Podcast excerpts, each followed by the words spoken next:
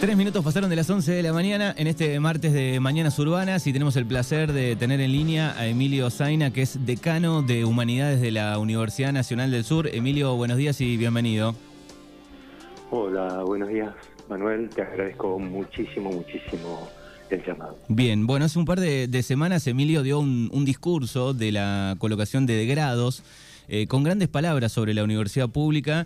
Eh, bueno, un video que, dio vuelta en las redes, a través de WhatsApp, eh, a través de distintas plataformas.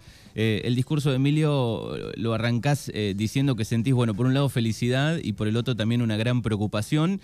Vamos a hablar un poco de lo lindo primero, ¿no? De, esa felicidad de la que hablas, de la universidad gratuita, que forman todos, que funciona, que entrega títulos a profesionales, a grandes profesionales.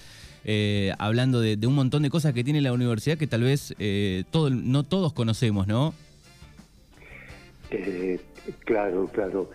La, felicidad es porque ese día, el día de la colación, se reciben pibas y pibas y pibes que, que han pasado largos años adentro de la universidad estudiando, ¿no? Ese día les dan el título. Ese día están las familias, las familias que alguna vez pensaron que sus hijos, sus hijas, eh, tenían la posibilidad de estudiar nada menos que en una universidad como, como la del sur, que tiene un prestigio enorme. Esas familias se preguntaron, eh, bueno, eh, ¿qué, ¿qué, podrán hacer nuestros hijos? ¿no? Y, y, lo que vieron es que tenían esa posibilidad próxima, cercana y accesible. ¿no? Seguramente en nuestra ciudad se lo preguntaron las familias y seguramente en la región, también en Darregueira, tenemos estudiantes de allí, y se preguntaron, bueno, nuestros hijos tienen la posibilidad de estudiar, pueden hacerlo en una universidad gratuita, que ofrece muchísimas posibilidades, que no tiene eh, ingreso restringido, que tiene unas carreras extraordinarias y que le va a dar la posibilidad a nuestros hijos de obtener un título para después tener un trabajo, para después desarrollar su vida, para después trabajar en las heridas del tejido social y mucho más. La felicidad venía de ahí, de ver esas caras sonrientes, de ver esos ojos iluminados, ¿no? Esperando el título y, cuando te decía, digo, que muchos desconocemos, por ahí uno empieza a mirar y tiene un hermano, en el caso mío, hermanas que, han estudiado, o una que está estudiando ahí, eh, o, alguien conoce un amigo, o a un familiar que estudió, pero también hay gente que eh, no, no conoce ese mundo interno de la universidad pública, en este caso de la Universidad Nacional del Sur, digo, hablando de, todo lo que tiene, ¿no? Esos años que, alguien vive ahí adentro estudiando, desde un comedor, las aulas, eh, el lugar de, para hacer deportes, bueno, y, ni hablar de, del Estado cómo apoya todo esto, ¿no? A través de, no sé, el plan Progresar, como lo nombras ahí, las becas, digo, hay una, una comunidad estudiantil ahí que eh, tal vez alguno desconozca, ¿no? Claro, claro, sí, la, la, universidad pública ofrece muchísimo, ¿no? A veces yo pienso, bueno, eh, las privadas eh, también ofrecen mucho, son una alternativa, ¿no? Pero por ahí pensamos, por ejemplo, en la San Andrés, eh, que tiene que tiene un arancel básico de 450 mil pesos. Una familia con dos hijos sumaría 900 mil pesos nada más que arancel y si a eso uno le suma un alquiler y muchos otros gastos, eso es prácticamente inaccesible y son universidades además que eh, tienen carreras que podríamos llamar de bajo costo, no hacen investigación, no compran equipamiento eh, y demás por supuesto que esa alternativa debe existir y, está muy bien. La nuestra ofrece algo, me parece a mí, mucho más amplio eh, y mucho más eh, interesante para, para, para la historia de nuestro país y especialmente para el momento en que vivimos. No del todo, no del todo, porque las clases más empobrecidas no se representan a la universidad como una posibilidad. Ahí hay que seguir trabajando, ahí hay que seguir pensando, ahí hay que seguir eh, considerando que la universidad debe ser más inclusiva. Lo es mucho, tiene mucho, ofrece muchísimo, podría ofrecer mucho más hay, que repensar un montón de cosas. Bueno, también en el discurso hablas de, de, cómo es posible que alguien que salió ¿no? de estas universidades públicas las denigre tanto, ¿no? O piense en privatizarlas y bueno, en todo lo que sabemos a través de, este discurso de libertad, ¿no? Claro, eh, son personas que trabajan en la universidad, ¿no? Es, lo que yo digo y, hay ahí como una especie de contradicción, ¿no? Cobran del, del, Estado, del erario, público, que les ha, dado la oportunidad de estudiar, de formarse, de investigar de, y demás, y sin embargo el planteo es esto tiene o que desaparecer directamente, ¿no? O ser fuerte arancel, eh, digamos, tener un fuerte arancel que sería más o menos lo mismo, ¿no? La universidad sería para muy pocas personas, para una élite y el resto quedaría a la deriva, ¿no? Esto que me parece que se piensa un país para muy pocos, para muy pocas, ¿no? Y el resto que se las arregle.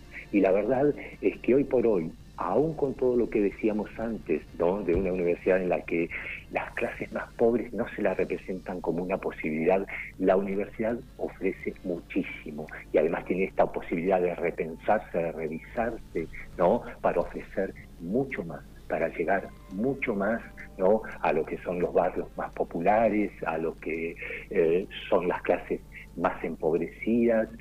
como decías hoy vos, bueno, hay subsidios, ¿no? Esta idea de, bueno, las becas progresar, hay, hay, mucha, hay mucho auxilio, hay mucha ayuda y podría haber mucha más. Del otro lado, yo diría, no va a haber ninguna. Sí, sí, se habla, digo, de, los vouchers, digo, está comprobado que en muchos países esto no funciona, digo, el, el mundillo privado eh, invertiría, creo yo, menos, ¿no? Digo, más o menos sabemos por dónde vamos.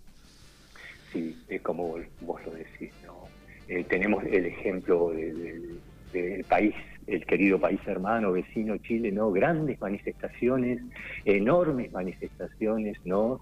De, jóvenes que saben que no pueden acceder a una, universidad que es carísima, carísima. La, nuestra, nuestra universidad pública, ha sido siempre la posibilidad de la movilidad social, ¿no? Yo soy hijo de un maestro, ¿Mm? de un maestro, literalmente. Mi madre ama de casa, y sin embargo tuve la posibilidad de estudiar. Y, muchos y muchas otras que estudiaron conmigo también estaban en condiciones parecidas a las mías o aún, digamos, más este, difíciles. Y sin embargo estudiaron, la universidad nos dio esa posibilidad ¿no? De, hacer una carrera, de recibirnos, de tener un trabajo, eh, de pensar, de pensar en, un futuro. Es, es, eso que, la, que la educación pública en general, la universidad en particular tiene, yo creo que es un valor que debemos defender muchísimo, aún revisándonos, pero debemos defender muchísimo esto que forma parte de la historia de nuestro país y que nos distingue de muchos otros países, inclusive de los países hermanos. Sí, sí, seguramente habrá que habrá cosas para cambiar o mejorar, revisar, ¿no? Hacer una autocrítica eh, de esas cosas, ¿no? Claro, sí, sí, sí. Eh, pero eso, eso lo permite la propia universidad, digamos. La propia universidad es un lugar eh, que yo que podríamos definirlo de dos maneras. Conserva y atesora conocimiento, pero además es capaz de discutir, de polemizar, de revisarse, ¿no? De, de, de, de, explorar, de experimentar. Y bueno, allí está la posibilidad de preguntarse a ver cuál es nuestro lugar dentro de la sociedad, ¿no? ¿Cuál es nuestro lugar dentro de la región? Ahora pensemos en la región, ¿no? Nuestra universidad está a orillas del Napostá, pero está cerca de una zona de influencia que es muy importante. Las familias de nuevo lo digo, piensan en sus hijas y en sus hijos, ¿no? Y piensan en la universidad como un destino posible, como un destino posible. Pero la universidad tiene que pensarse mucho más en el territorio, mucho más en el territorio, en, esta posibilidad de formar profesionales, por un lado, pero en esta otra posibilidad que es la de observar cuáles son los problemas que tenemos en derredor y qué posibilidades, porque la universidad tiene mucho conocimiento, tiene mucho saber, tiene mucha competencia, ¿no?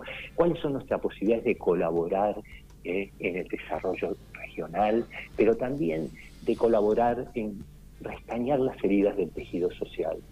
Pensar que tenemos mucho por hacer, que nuestra universidad está aquí en Bahía Blanca, está aquí en la región y tiene mucho por hacer, un compromiso y una responsabilidad muy grande para que la región sea mejor y en definitiva para que la patria sea mejor. Sí, sí, y seguramente esto mismo sucede en cada provincia, ¿no? Estratégicamente o cerca de una ciudad o en una ciudad, digo, le debe suceder lo mismo a cada pueblo que está cerca de, una ciudad con una universidad este, pública, ¿no?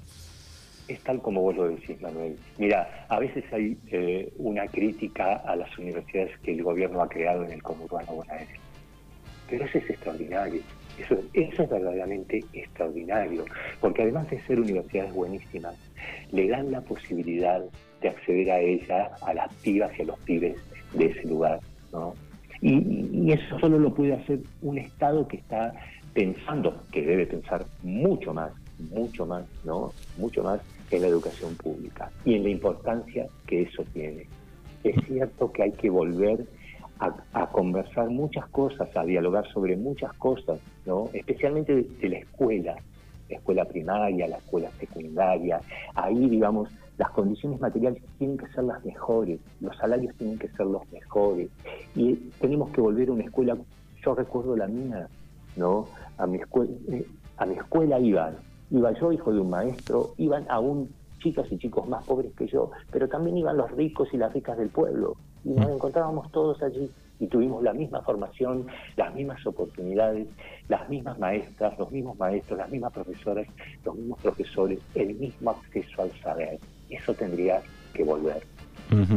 Eh, ¿Vos eh, sos oriundo del sur?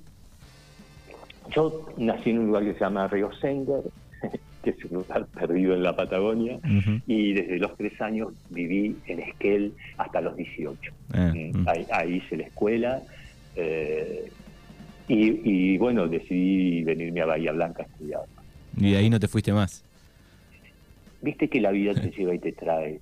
¿no? Uno cree que decide, pero por ahí la vida te lleva de la nariz. Y pensaba volver al pueblo, a, un, a un pueblito que está al lado de este, que se llama Trevelin, que es una colonia galesa divina. Un lugar hermoso. Y digo, bueno, sí, y, digo, voy a ser el profe del pueblo, me va a gustar mucho serlo. Y finalmente, bueno, me quedé acá, hice una carrera dentro de la universidad y llegué a un lugar donde no pensaba nunca llegar, no, no hubiera pensado nunca llegar. Estoy sumamente agradecido a la universidad, a mi departamento, a toda la comunidad universitaria. Bueno, estamos hablando aquí en, Mañanas Urbanas con, Emilio, con Emilio Zaina, de, decano de Humanidades de la Universidad Nacional del Sur. Bueno, después de este discurso y, un poco reflexionando y, desarmando eso que decías, que, seguramente lo debes charlar y, hablar con otros decanos, con otros profesores, con toda la comunidad de la, de la universidad, porque es una preocupación, ¿no? Sí, hablamos mucho, discutimos mucho, nosotros tenemos reuniones de Consejo Superior Universitario, ahí se discute mucho, se dan los diferentes puntos de vista.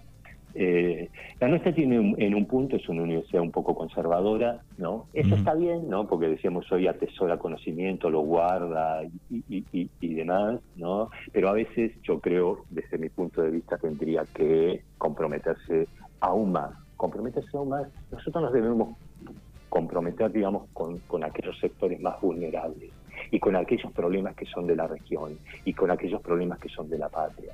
¿no? Tenemos que pensar que existimos para eso. Existimos gracias a eso y existimos para eso. Ese tendría que ser nuestro deber, cotidiano y diario, ¿no? Mirar en derredor y mirar a ver qué podemos hacer a veces nos miramos un poquito el ombligo, ¿eh? pero tenemos esta posibilidad que yo digo se da en, un, sistema universitario que lo propicia, ¿no? de discutir, de conversar, de conversar, de decir, bueno, tenemos que ir hacia allá. ¿eh? Hoy, hoy tendríamos que estar pensando en el desarrollo regional fuertemente, fuertemente, ¿no? además de defender esta, esta otra cuestión que es eh, la escuela pública, la educación pública, la universidad pública. Muy bien. Bueno, gracias eh, por estos minutos, Emilio, y, por tu mensaje. Eh, y ojalá que, todos podemos eh, pensar y repensar esta idea de, la universidad pública y gratuita. Te, agradezco muchísimo, Manuel, el llamado, que venga de, una ciudad parecida a la mía, ¿no? De Kel, da Regueira, que son, me parece que son como lugares bastante semejantes, que me hayan llamado para mí es un honor muy, muy grande. Gracias, hasta luego. I es.